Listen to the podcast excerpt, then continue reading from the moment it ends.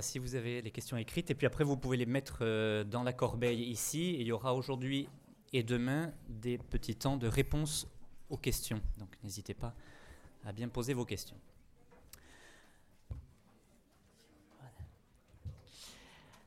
Alors ce matin, nous allons aborder la question de l'amour et de la vie dans la parole de Dieu et dans l'enseignement de l'Église. Alors on va avoir une petite heure alors, on commence d'abord par un petit parallèle euh, intéressant. Je commence par vous citer un petit extrait de la Déclaration universelle des droits de l'homme. À l'article 3. Tout individu a droit à la vie, à la liberté et à la sûreté de sa personne. Petit parallèle avec le début de l'encyclique de Jean-Paul II sur l'évangile de la vie qui commence ainsi l'évangile de la vie se trouve au cœur du message de Jésus. Deuxième petit parallèle, donc la Déclaration universelle des droits de l'homme, article 16, paragraphe 3. La famille est l'élément naturel et fondamental de la société et a droit à la protection de la société et de l'État. Ça vaut le coup de connaître le texte quand même. Et voici ce que Jean-Paul II affirme, lui, au début de son exhortation apostolique euh, Familiaris Consortio, donc sur la famille, en 1981. Le mariage et la famille constituent l'un des biens les plus précieux de l'humanité. Alors ce qui est intéressant, c'est de voir que le caractère essentiel de la vie et de la famille est énoncé par tous. Après, comment ça va se vivre? Là, euh, là est la question.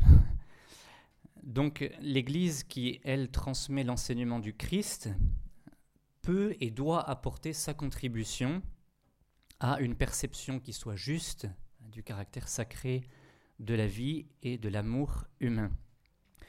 Donc dans cet enseignement, on va scruter brièvement ce que la parole de Dieu et l'Église, à sa suite, transmettent aux hommes sur ces sujets primordiaux. Donc, dans une première partie, on va voir ce que nous dit la parole de Dieu sur l'amour et le don de la vie. Et puis, deuxième partie, l'enseignement de l'Église. Donc on commence d'abord par la parole de Dieu, qui bien sûr est la source première de notre réflexion. Et on va y regarder un petit peu dans cette parole de Dieu ce que euh, le plan de Dieu sur l'amour humain, tel qu'il nous est révélé. Donc ce qu'on va faire, on va voir quatre points dans cette première partie. D'abord le plan de Dieu sur l'amour humain. Ensuite, la réponse des hommes à ce plan de Dieu tel qu'on, la voit, cette réponse dans la Bible. Un troisième point sur la rédemption de l'amour humain par le Christ. Donc, le plan de Dieu qui est beau, la manière dont les hommes y répondent qui est un peu moins belle, et la manière dont Jésus va venir sauver hein, aussi cet amour humain. Ce sera le troisième point. Et on terminera par quelques remarques pour cette première partie.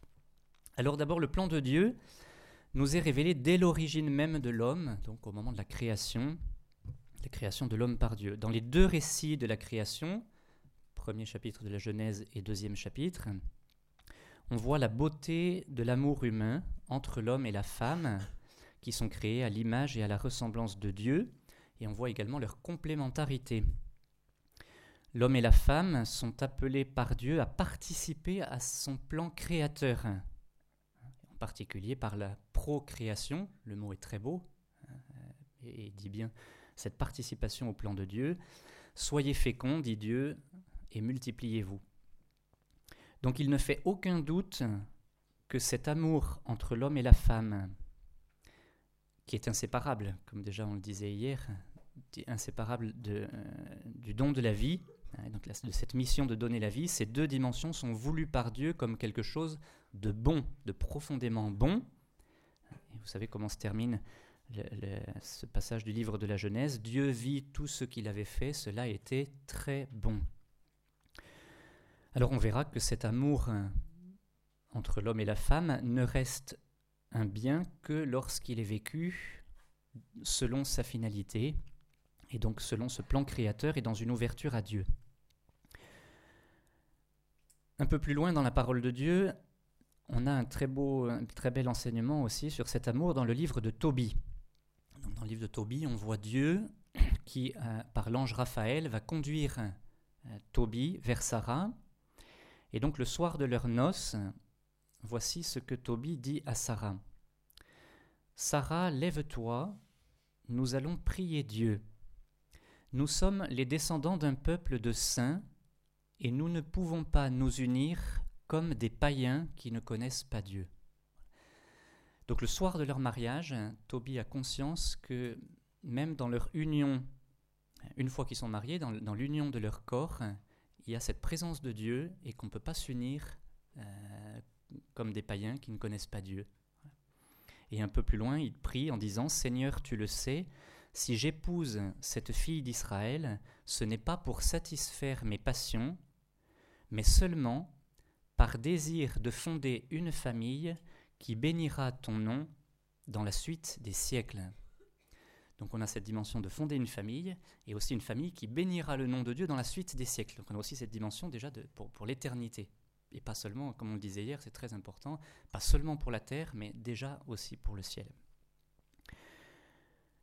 Mentionnons enfin pour l'Ancien Testament les prophètes. Vous savez que les prophètes vont emprunter, pour, parler, plusieurs prophètes, pour parler au peuple de l'amour de Dieu pour lui, les prophètes vont utiliser des, euh, les images de l'amour conjugal. Dieu qui est l'époux de son peuple et qui aime Israël comme un époux aime son épouse. De l'amour paternel, Dieu est père, et puis aussi de l'amour maternel. Une femme pourrait-elle oublier son enfant? Même si elle le pouvait, moi je ne le pourrais pas. On doit aussi souligner dans l'Ancien Testament combien la vie a du prix la vie humaine. Elle a euh, aux yeux de Dieu une valeur absolue et elle doit d'autant plus être protégée qu'elle est faible. Donc c'est ainsi que sont très souvent mentionnés comme devant être l'objet d'une attention particulière l'orphelin, la veuve, l'étranger, le pauvre, l'enfant, le vieillard. Et euh, on voit à de nombreuses reprises que quelle que soit la fragilité de l'homme innocent, sa vie a une valeur intangible et doit être respectée de manière absolue. Dans le Nouveau Testament, cet euh, enseignement déjà donné dans l'Ancien Testament va être porté à sa, non seulement confirmé, mais porté à sa plénitude. Voici ce que dit un texte dont on reparlera tout à l'heure, de la Congrégation pour la doctrine de la foi, qui s'appelle Dignitas Personae, la dignité de la personne.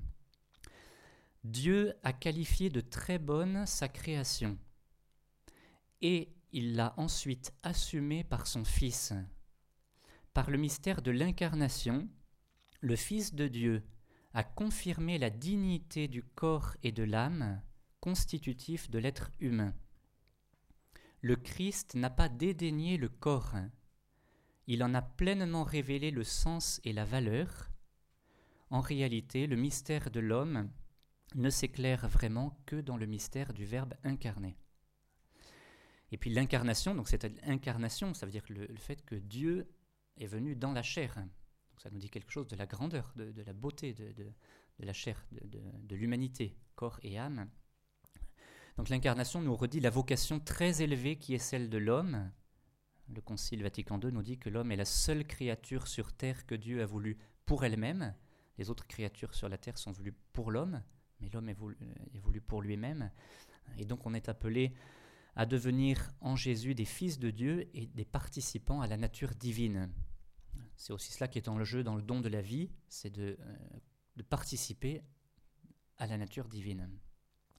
Donc de ces deux dimensions humaines et divines, on comprend mieux la raison d'être de la valeur inviolable de l'homme, qui a une vocation éternelle et est appelé à communier à l'amour trinitaire du Dieu vivant.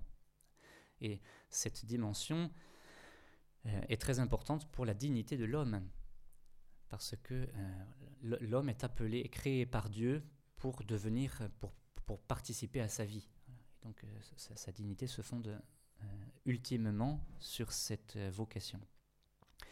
Alors concrètement, dans le Nouveau Testament, Jésus va parler de la beauté du mariage en rappelant notamment son indissolubilité et en renvoyant pour cela au plan du Créateur qui a été donné au commencement. Et Jésus va souligner que c'est Dieu qui unit l'homme et la femme. Et donc en cela, forcément, c'est bon. Jésus dit, ce que Dieu a uni, que l'homme ne le sépare pas. Donc c'est Dieu qui agit pour unir l'homme et la femme. Soulignons également les mots de Jésus sur l'accueil de l'enfant. Celui qui accueille en mon nom un enfant comme celui-ci, c'est moi qui l'accueille. Toujours dans le Nouveau Testament, Saint Paul aura lui aussi des mots magnifiques pour parler de l'union conjugale, en disant que l'union conjugale est une image de l'union du Christ et de l'Église. Il dit dans la lettre aux Éphésiens, chapitre 5, Marie, aimez vos femmes comme le Christ a aimé l'Église, il s'est livré pour elle. Donc euh, l'amour entre l'homme et la femme doit être euh, l'image de l'amour entre le Christ et l'Église, qui, est parfait. Donc c'est quelque chose de très beau, qui, tend vers un, vers un infini, l'amour infini de Jésus. Saint Pierre aussi évoquera l'amour de l'homme et de la femme dans la vie conjugale. Donc pour la révélation chrétienne, la vie humaine est bonne et l'amour humain est bon et grand. Et c'est précisément la raison pour laquelle ces biens sont précieux, parce que la vie humaine est belle et grande, parce que l'amour humain est beau et grand, donc ils sont précieux, et donc ils sont à protéger pour qu'ils ne soient pas euh, l'objet de défiguration, d'abaissement ou de caricature dont ils ne sont pas dignes. On y reviendra dans la deuxième partie. Alors deuxième point, ça c'est donc le plan créateur de Dieu, c'est magnifique dans le nouveau, dans l'Ancien et dans le Nouveau Testament. Maintenant, on va descendre d'un étage avec la réponse de l'homme, telle, telle que c'est vécu dans la Bible et rapporté. Alors si la parole de Dieu est la révélation du plan d'amour de Dieu du plan de Dieu sur l'amour et la vie de l'homme, la parole de Dieu retrace aussi dans un vaste panorama la réponse de l'homme. La réalisation de ce plan de Dieu par les hommes, et même dans le peuple de Dieu, est très imparfaite, et elle est marquée régulièrement par le péché et par l'infidélité. Et c'est quand même important de voir que la parole de Dieu nous rapporte avec réalisme cette réponse de l'homme. On pourrait se dire, ben, Aujourd'hui, la vie et l'amour sont défigurés, abîmés. Euh, euh, Déjà dans l'histoire du peuple de Dieu, c'était euh, le cas dans toute l'histoire des hommes.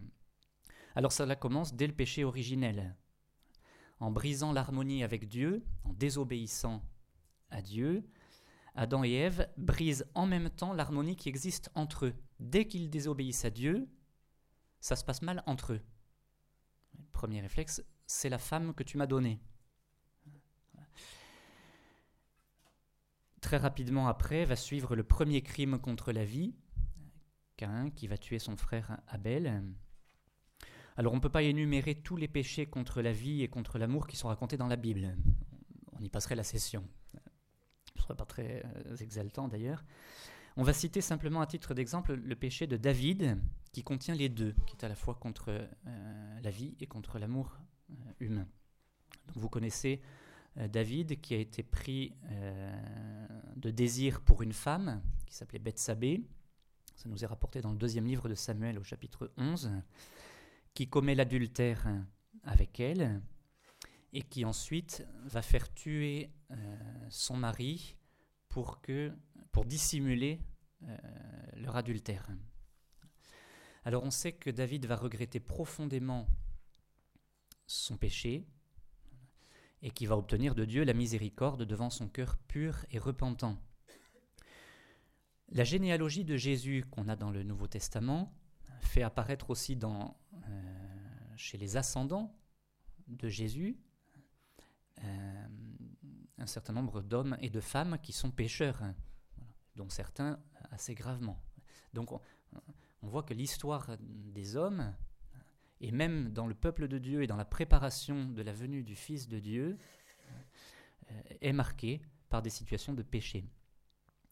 Le Nouveau Testament, lui aussi, fait état de péchés graves, même au sein de la communauté chrétienne. C'est ainsi que dans la première lettre aux Corinthiens, au chapitre 5, il est question d'un Saint Paul évoque la question d'un homme qui vit avec la femme de son père, sa belle-mère, et euh, Saint Paul est d'une énergie radicale dans le but de sauver l'âme du pécheur, mais aussi de ne pas contaminer le reste de la communauté chrétienne. Donc la Bible, bon alors là c'est juste quelques mm, exemples, hein, mais la Bible ne fait pas sienne l'opinion pleine de naïveté et très répandue aujourd'hui, on le redira, même dans l'Église, qui consiste à penser que l'amour humain est toujours bon et qu'il est toujours animé de désirs purs et sincères. L'amour humain est bon dans le plan de Dieu. Dans la réponse de l'homme, eh bien cet amour euh, se mêle et est mêlé parfois, même assez souvent malheureusement, avec l'égoïsme, avec l'orgueil, avec euh, les mauvais désirs. Et donc ce serait de la naïveté, et il y en a, il beaucoup aujourd'hui, de dire, mais vous savez, on, entend souvent, du moment, oui mais il s'aime. Oui mais comment s'aime-t-il si, si c'est euh, s'il y a de l'égoïsme dedans, si voilà. Donc euh, voilà, la parole de Dieu n'est pas naïve sur cette réponse euh, de l'homme.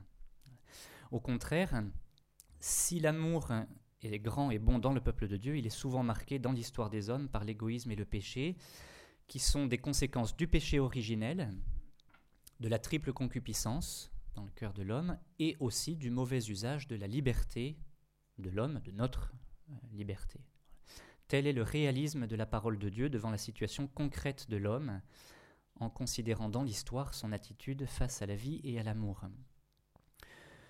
Alors troisième point, devant cette situation qui n'est pas très reluisante, Jésus est venu nous sauver.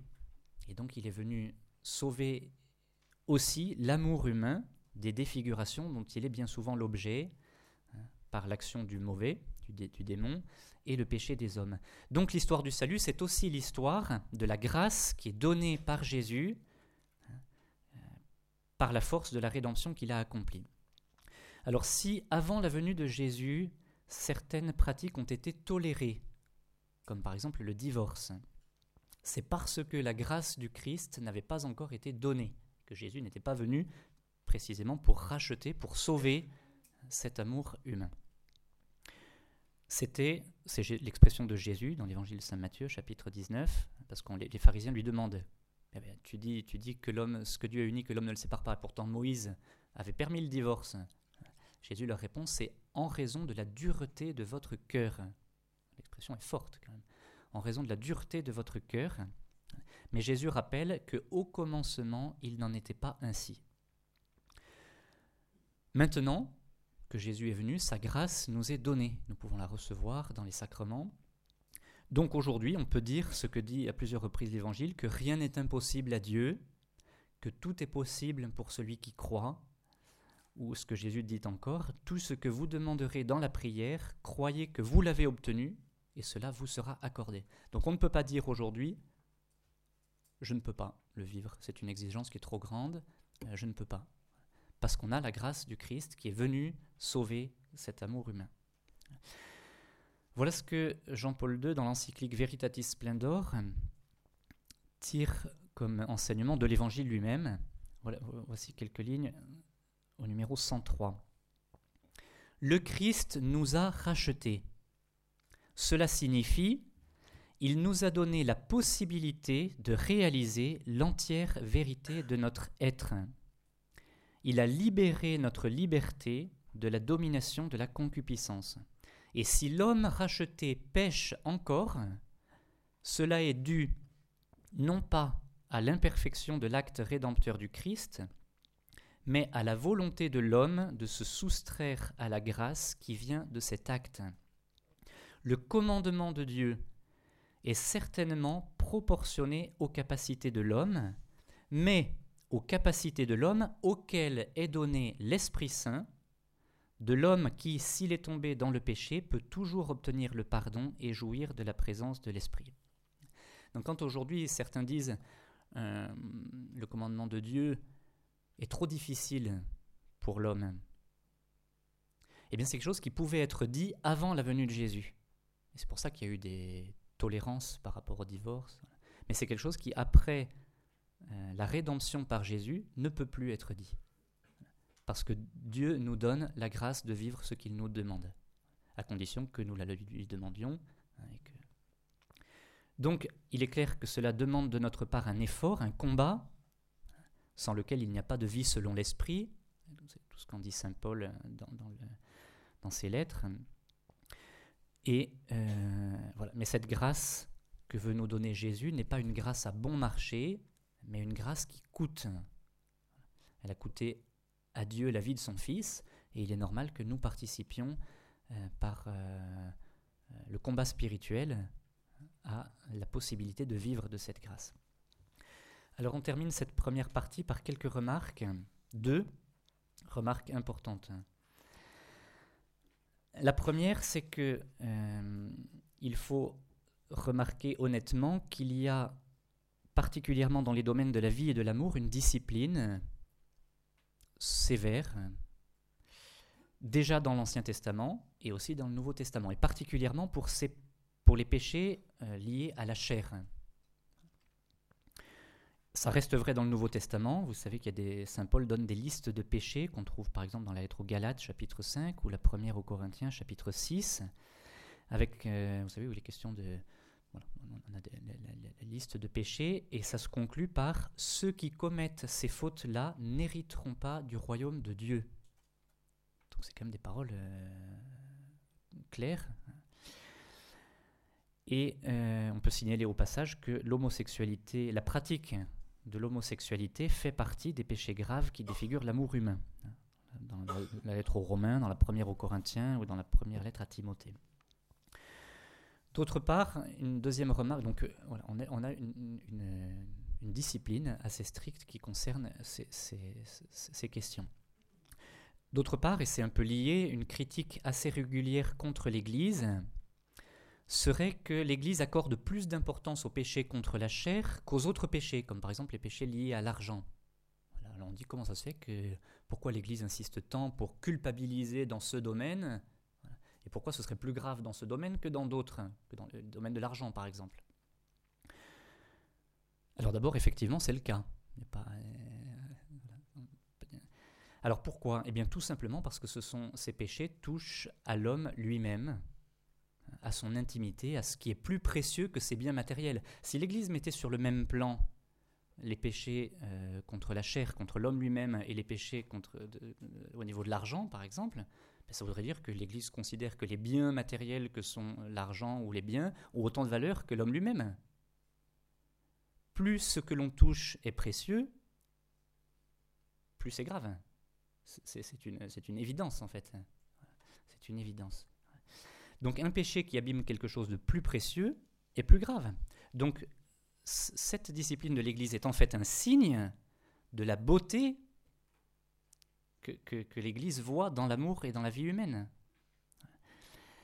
Donc c'est encore une fois pour protéger ce qu'il y a de plus beau, c'est-à-dire la vie et l'amour, que l'Église, en parfaite continuité avec la parole de Dieu, veille sur ses biens, l'amour et la vie, qui sont si souvent abîmés par l'homme, mais que Dieu, que le Christ a rachetés.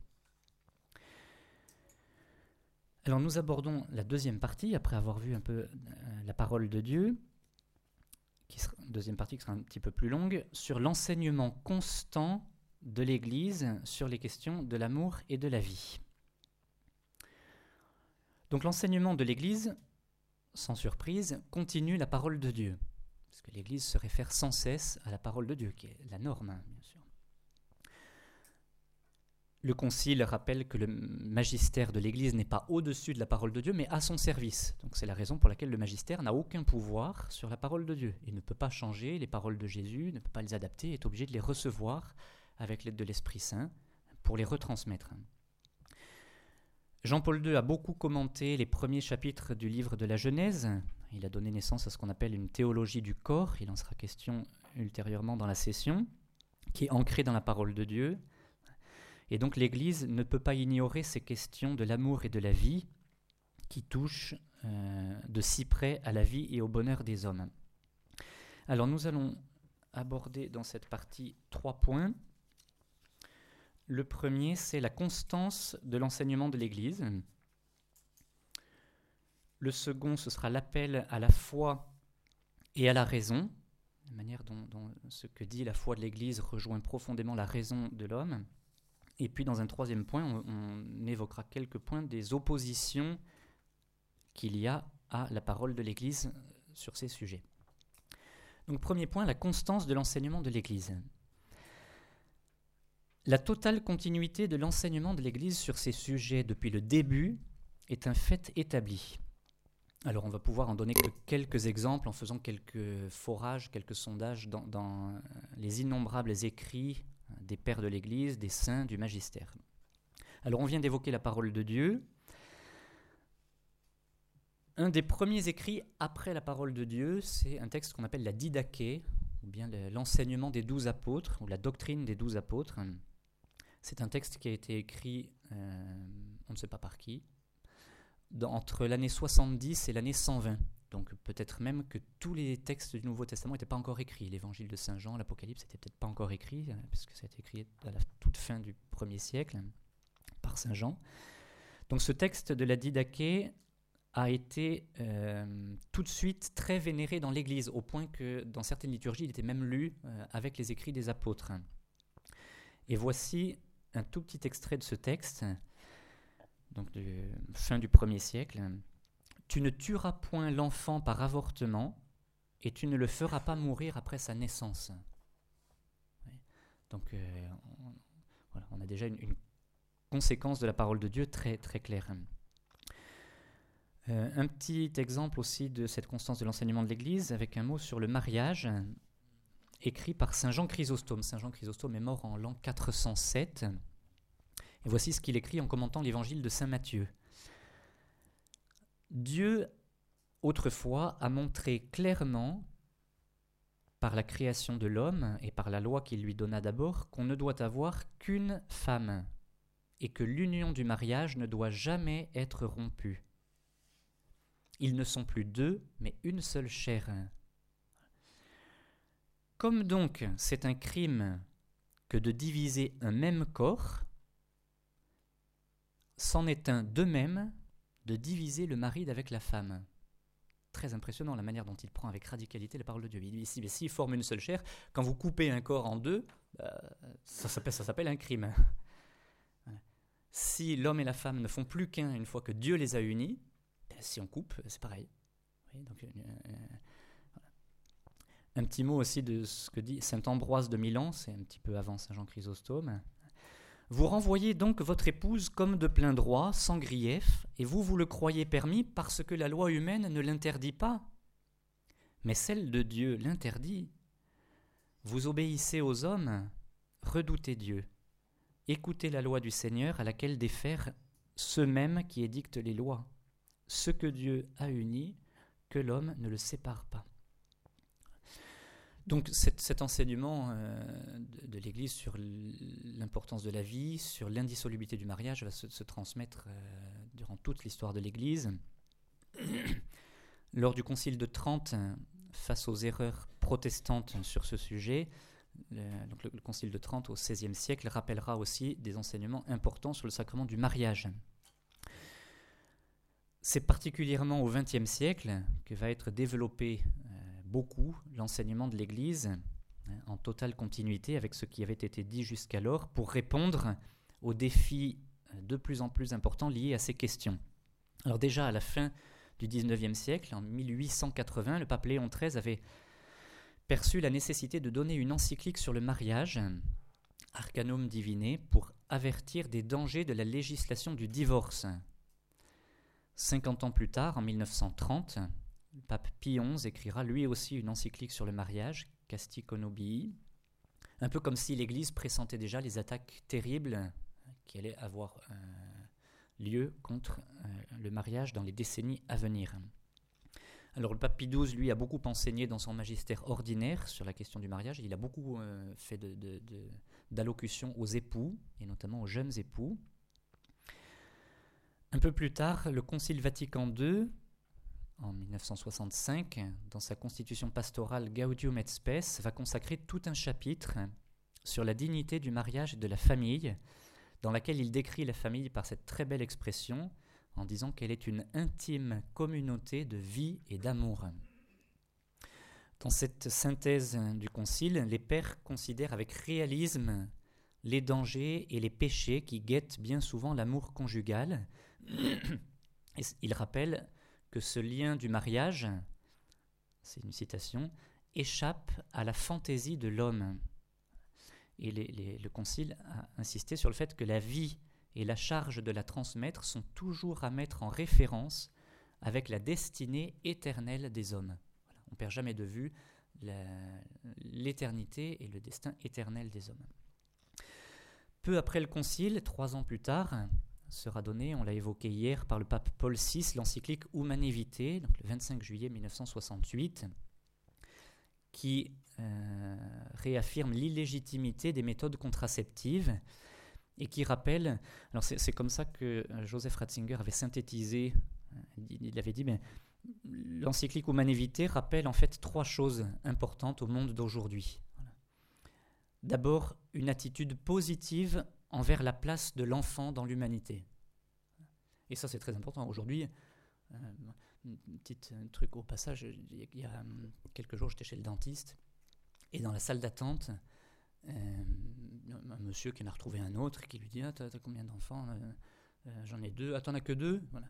L'autre, il dit Oh ça suffit largement. Hein, voilà, ben, clairement, l'enfant est un poids. Puis il disait que pour partir en vacances, pour tout ça, déjà deux, c'était la place positive de l'enfant dans l'humanité. Voilà, que l'enfant est souvent aujourd'hui d'abord conçu comme une barrière, un empêchement, euh, comme, comme on le disait hier pour la maternité. Deuxième point sur lequel insiste l'encyclique Humanité, c'est la relation intrinsèque entre la sexualité et la procréation. On l'a évoqué hier. Et troisième point, c'est le danger profond de traiter des vrais problèmes moraux en y apportant seulement des solutions techniques.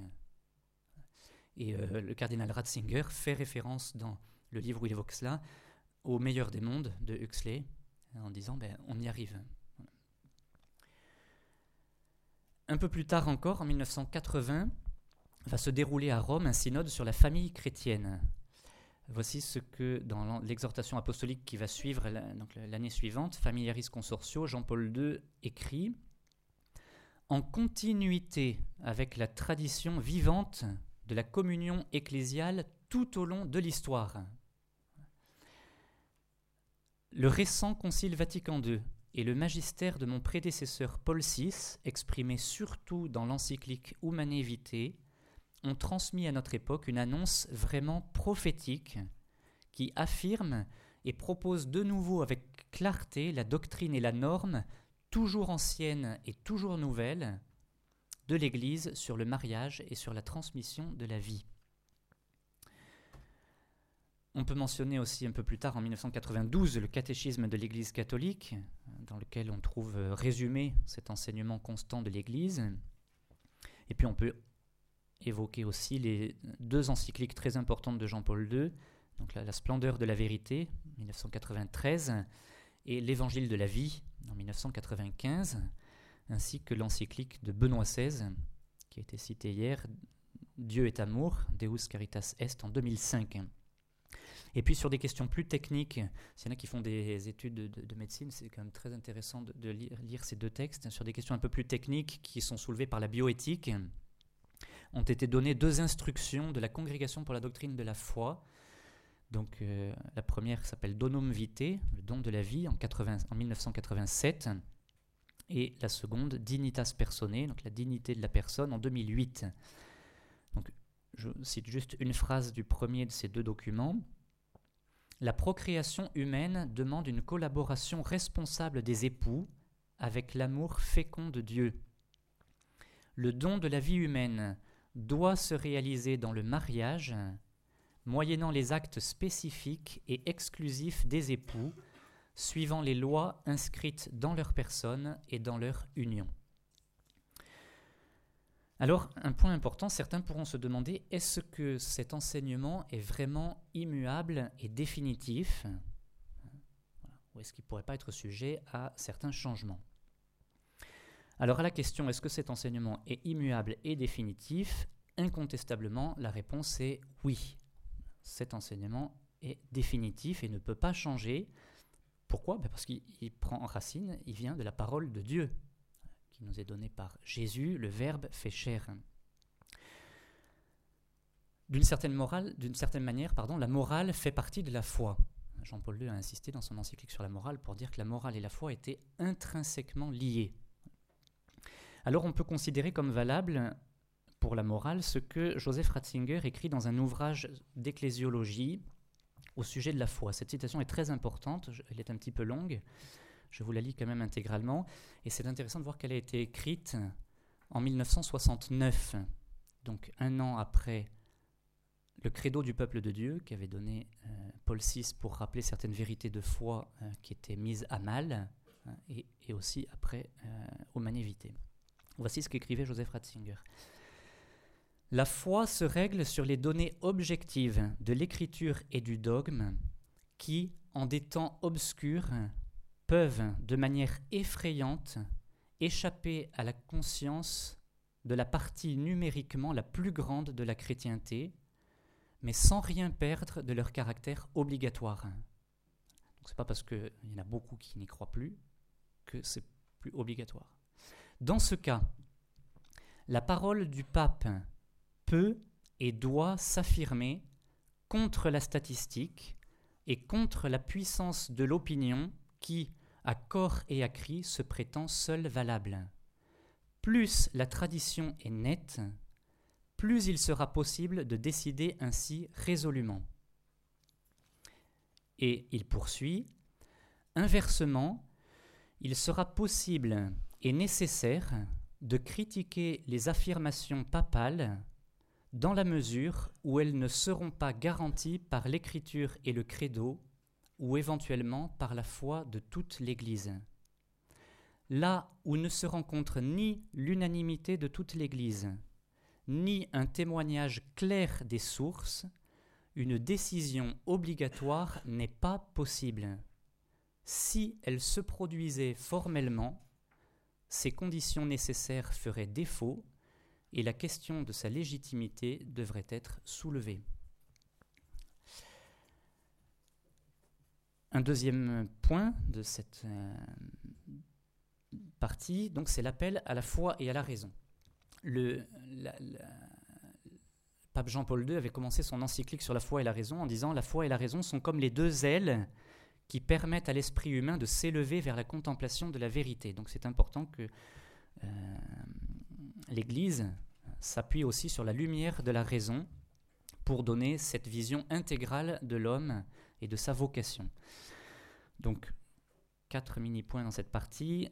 D'abord, une vision intégrale de l'homme et donc c'est très important, ça c'est ce que disait le pape Paul VI dans l'encyclique Humanité, il faut partir d'une vision intégrale de l'homme au-delà des perspectives partielles. C'est-à-dire qu'on ne peut pas considérer un problème important comme ceux de l'amour et de la vie humaine à partir d'une seule dimension. Par exemple, comme on le fait beaucoup aujourd'hui, la dimension psychologique. On ne peut pas regarder, euh, réfléchir à un problème comme l'avortement, par exemple, en partant uniquement de la dimension psychologique. Sinon, on ne prend pas la dimension intégrale de l'homme. Donc, cette dimension intégrale, il y a biologique, psychologique, démographique, sociologique, une vision qui soit naturelle et terrestre, mais aussi, dit Paul VI, surnaturelle et éternelle. Donc cette réflexion dans l'Église va être menée de deux points de vue différents qui se rejoindront. On peut partir de la nature, de la loi naturelle, c'est l'approche qu'a choisi le pape Paul VI pour l'encyclique Humanae et c'est une approche indispensable. Voici ce qu'il dit dans l'encyclique. L'homme ne peut trouver le vrai bonheur auquel il aspire de tout son être que dans le respect des lois inscrites par Dieu dans sa nature et qu'il doit observer avec, avec intelligence et amour. Donc on peut partir de la nature, de la loi naturelle, et on peut partir aussi de la personne, dans une perspective plus existentielle, et c'est la voie qu'avait choisie Karol Wojtyla, qui deviendra Jean-Paul II, dans le mémorandum, petit document qu'il avait, qui avait été préparé par un groupe de réflexion, présidé par euh, cardinal Wojtyla, à la demande de Paul VI en 1968. Et en partant de cette approche plus euh, de la personne, euh, Wojtyla était arrivé à la même conclusion que Paul VI sur l'illégitimité des pratiques contraceptives. Aujourd'hui, on évoque souvent la personne sous le seul angle psychologique, hein, les, désirs, la subjectivité. Eh bien, euh, Jean-Paul II disait aussi qu'il fallait voir cette dimension intégrale de, la personne. Un petit mot aussi sur euh, pas de science sans conscience. Ça aussi, ça fait partie du domaine de la foi liée à la raison. Comme le disait le professeur Jérôme Lejeune, la technique est cumulative, la sagesse ne l'est pas. Ça veut dire que d'une génération sur l'autre, au niveau technique, scientifique, on peut s'appuyer sur les recherches qu'ont fait les précédents. Donc à chaque fois, on part sur des choses déjà établies, ça s'est prouvé, donc on n'a pas à recommencer à zéro. Le problème, c'est qu'au niveau de la sagesse, ça marche pas comme ça. Et, beaucoup de choses le montrent aujourd'hui. Depuis la fin du XXe siècle, les progrès de la science ont nécessité des développements pointus de la doctrine morale. C'est la raison pour laquelle l'Église a approfondi ces questions avec compétence. Donc ces approfondissements ont donné lieu, on l'a dit, à deux textes importants de la Congrégation pour la doctrine de la foi. Et notamment dans le texte qui a été donné en 2008, la Congrégation pour la doctrine de la foi se reporte aussi au serment d'Hippocrate, hein, en demandant ce qu'on en a fait, et en disant ben, c'était déjà un appel à la raison à ce moment-là, ne l'oublions pas. Troisième petit euh, développement, la personne doit être toujours considérée comme une fin et jamais comme un moyen. Donc, on citait, Père Bernard citait hier ce que disait Paul VI, nous ne sommes pas les maîtres des sources de la vie humaine, mais plutôt les ministres. Entre parenthèses, peut-être qu'au niveau politique, on devrait le rappeler un peu plus, mais ministre en latin, ça veut dire serviteur. Donc, euh, on n'est pas les maîtres, on est les serviteurs de la vie.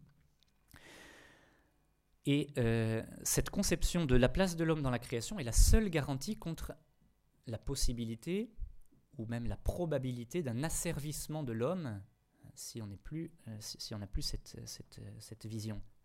Donc la personne humaine ne peut jamais être considérée comme un moyen. Malheureusement, elle est bien souvent aujourd'hui. Une petite euh, citation de Joseph Ratzinger. La personne ne serait qu'un moyen et la cause une fin. Si c'est le cas, cela justifie de sacrifier la personne à la cause. Toutes les idéologies faites de cruauté et de mépris de l'homme dont nous avons récolté les terribles fruits au XXe siècle et depuis 1789, repose finalement sur ce mépris de la personne. Où la personne va être un instrument. Alors c'est valable dans le marxiste, la personne est un moyen de production. Dans le marxisme, la personne est un moyen de production. C'est pareil dans le libéralisme. La personne est un moyen de production. Ça va être pareil aujourd'hui dans les recherches. La personne est un. Les embryons sont des matériaux pour la recherche ou pour faire des médicaments pour d'autres êtres humains. là, on a toujours la, conception de la personne comme un moyen et non pas comme une fin. Il en est de même dans l'amour, où la personne doit être aimée d'abord pour ce qu'elle est et non pas seulement pour ce qu'elle nous apporte. Et là, on est tous guettés par cette, cette, façon de faire de la personne un moyen pour nous et non une fin. Et donc c'est la raison pour laquelle l'amour ne peut pas être seulement de sentiments. Les sentiments ne sont pas mauvais en soi, mais ils sont à dominer et à intégrer pour être au service de l'amour vrai. Dans la pièce de théâtre qu'il a écrite en 1960, alors qu'il était jeune évêque de Cracovie, Karol Wojtyla fait dire cette belle phrase au personnage appelé André. La beauté qui joue sur nos sens est un don difficile ou dangereux. Elle en a amené plus d'un à être injuste avec autrui. Peu à peu, j'ai appris à préférer la beauté qui agit sur l'esprit et qui est la vérité. L'importance d'aller euh, à la vérité plutôt que de s'arrêter au sentiment. Le sentiment doit être intégré et purifié. Et puis, dernier, quatrième petit point de cette deuxième euh, partie, un grand oui à la vie et à l'amour. Père Bernard l'a dit hier. La parole de l'Église dans ces domaines, c'est un oui à la vie et à l'amour, parce que la vie et l'amour sont tenus en haute estime par Dieu et donc par l'Église. Voilà ce que dit euh, le texte euh, d'Initas Personae. Derrière chaque nom se reflète, dans l'effort de discerner entre le bien et le mal, un grand oui à la reconnaissance de la dignité et de la valeur inaliénable de chaque être humain particulier et unique. on, a, lu hier un petit passage de l'encyclique Deus Caritas Est de Benoît XVI. Frère Xavier l'a lu, donc je ne le relis pas sur la beauté et le grand oui de l'Église à l'amour humain, à condition que cet amour humain soit purifié pour parvenir à sa vraie grandeur. Alors dernière euh, partie maintenant, les oppositions à la parole de l'Église. Alors on le sait bien, nombreuses sont les oppositions à cette parole exigeante de l'Église.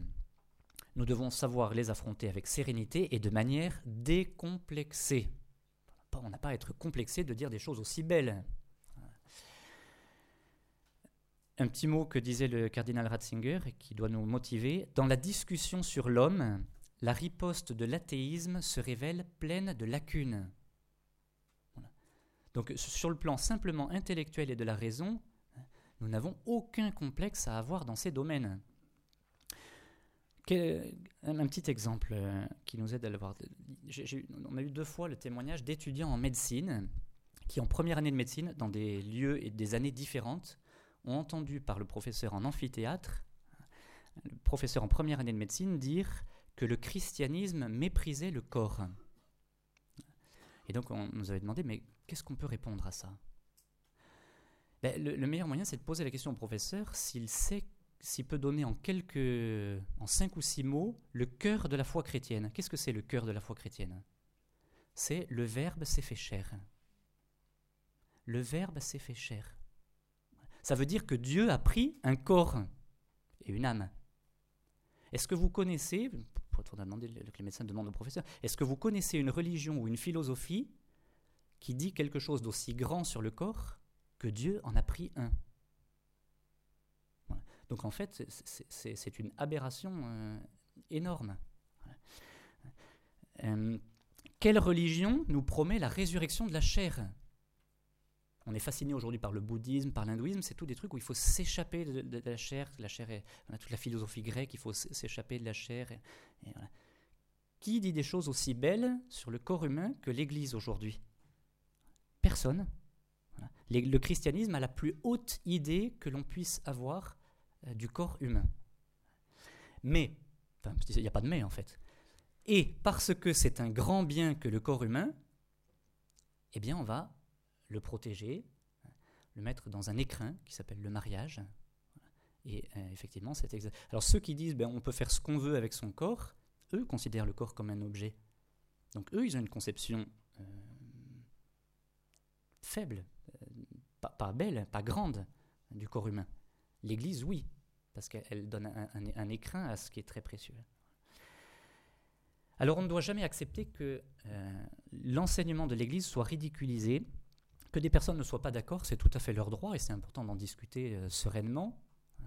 Mais c'est important, on ne peut pas nier que l'enseignement de l'Église est profondément rationnel. Il fait vivre à de nombreuses personnes euh, un vrai bonheur, un vrai bonheur. Et c'est enseignement, l'enseignement de l'Église est profondément consistant pour l'intelligence aussi. Et il est en pleine harmonie avec la science. Je donne deux exemples récents. Le premier, c'est le prix Nobel de médecine qui a été donné en 2012 à un biologiste britannique, John Gurdon, et un chercheur japonais, le professeur Yamanaka.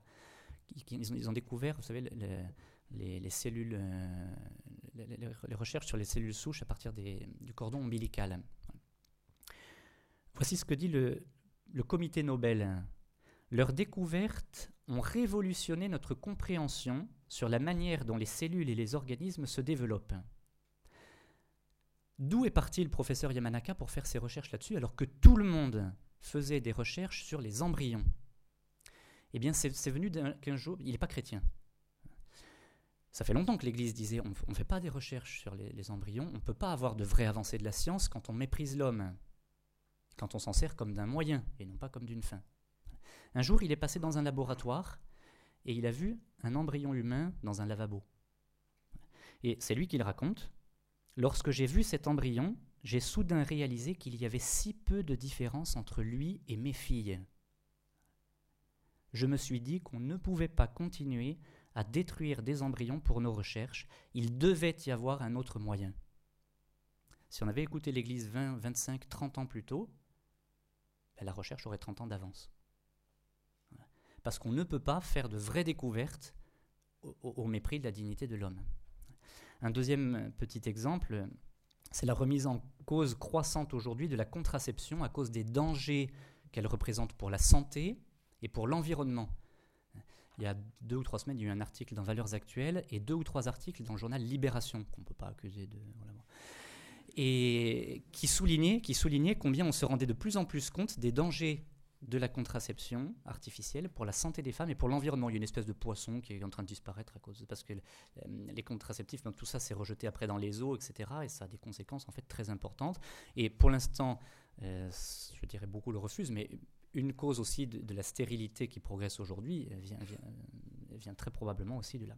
Donc l'Église, qui est souvent accusée d'obscurantisme, non seulement protège l'homme, mais en protégeant l'homme, elle permet un vrai développement de, la science grâce aux principes moraux qui sont, euh, qui sont simplement au service de l'homme.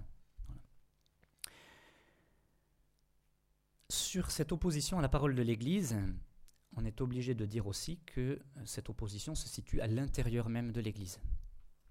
Il y a dans l'Église une partie importante, et même c'est ce que disait Ratzinger, là, parfois ça peut être la partie numériquement la plus importante, peu importe. L'opposition à cette parole de l'Église, à l'intérieur de l'Église, s'appuie surtout sur deux principes. La première, c'est de dire que cette doctrine de l'Église serait un idéal.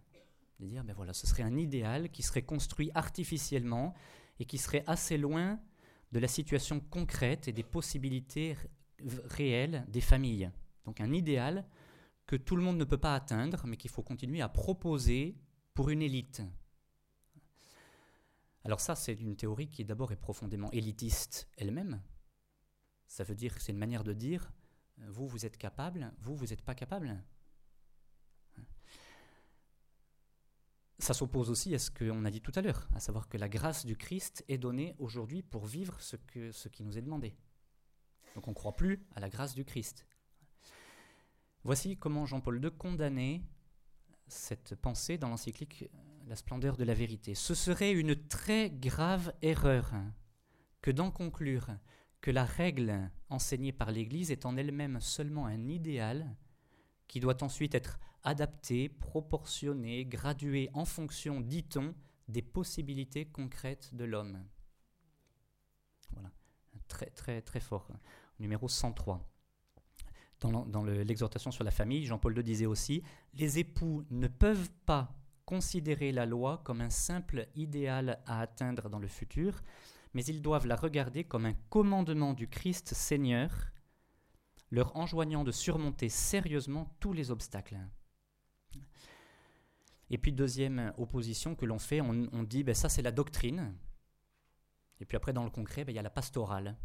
Et donc il faut, euh, voilà, les situations sont diverses, elles sont particulières, et donc euh, les normes générales ne peuvent pas répondre à toutes les situations concrètes. Euh, et donc là aussi, Jean-Paul II condamnait cette vision fausse en disant la pédagogie concrète de l'Église doit toujours être liée à sa doctrine et jamais séparée d'elle.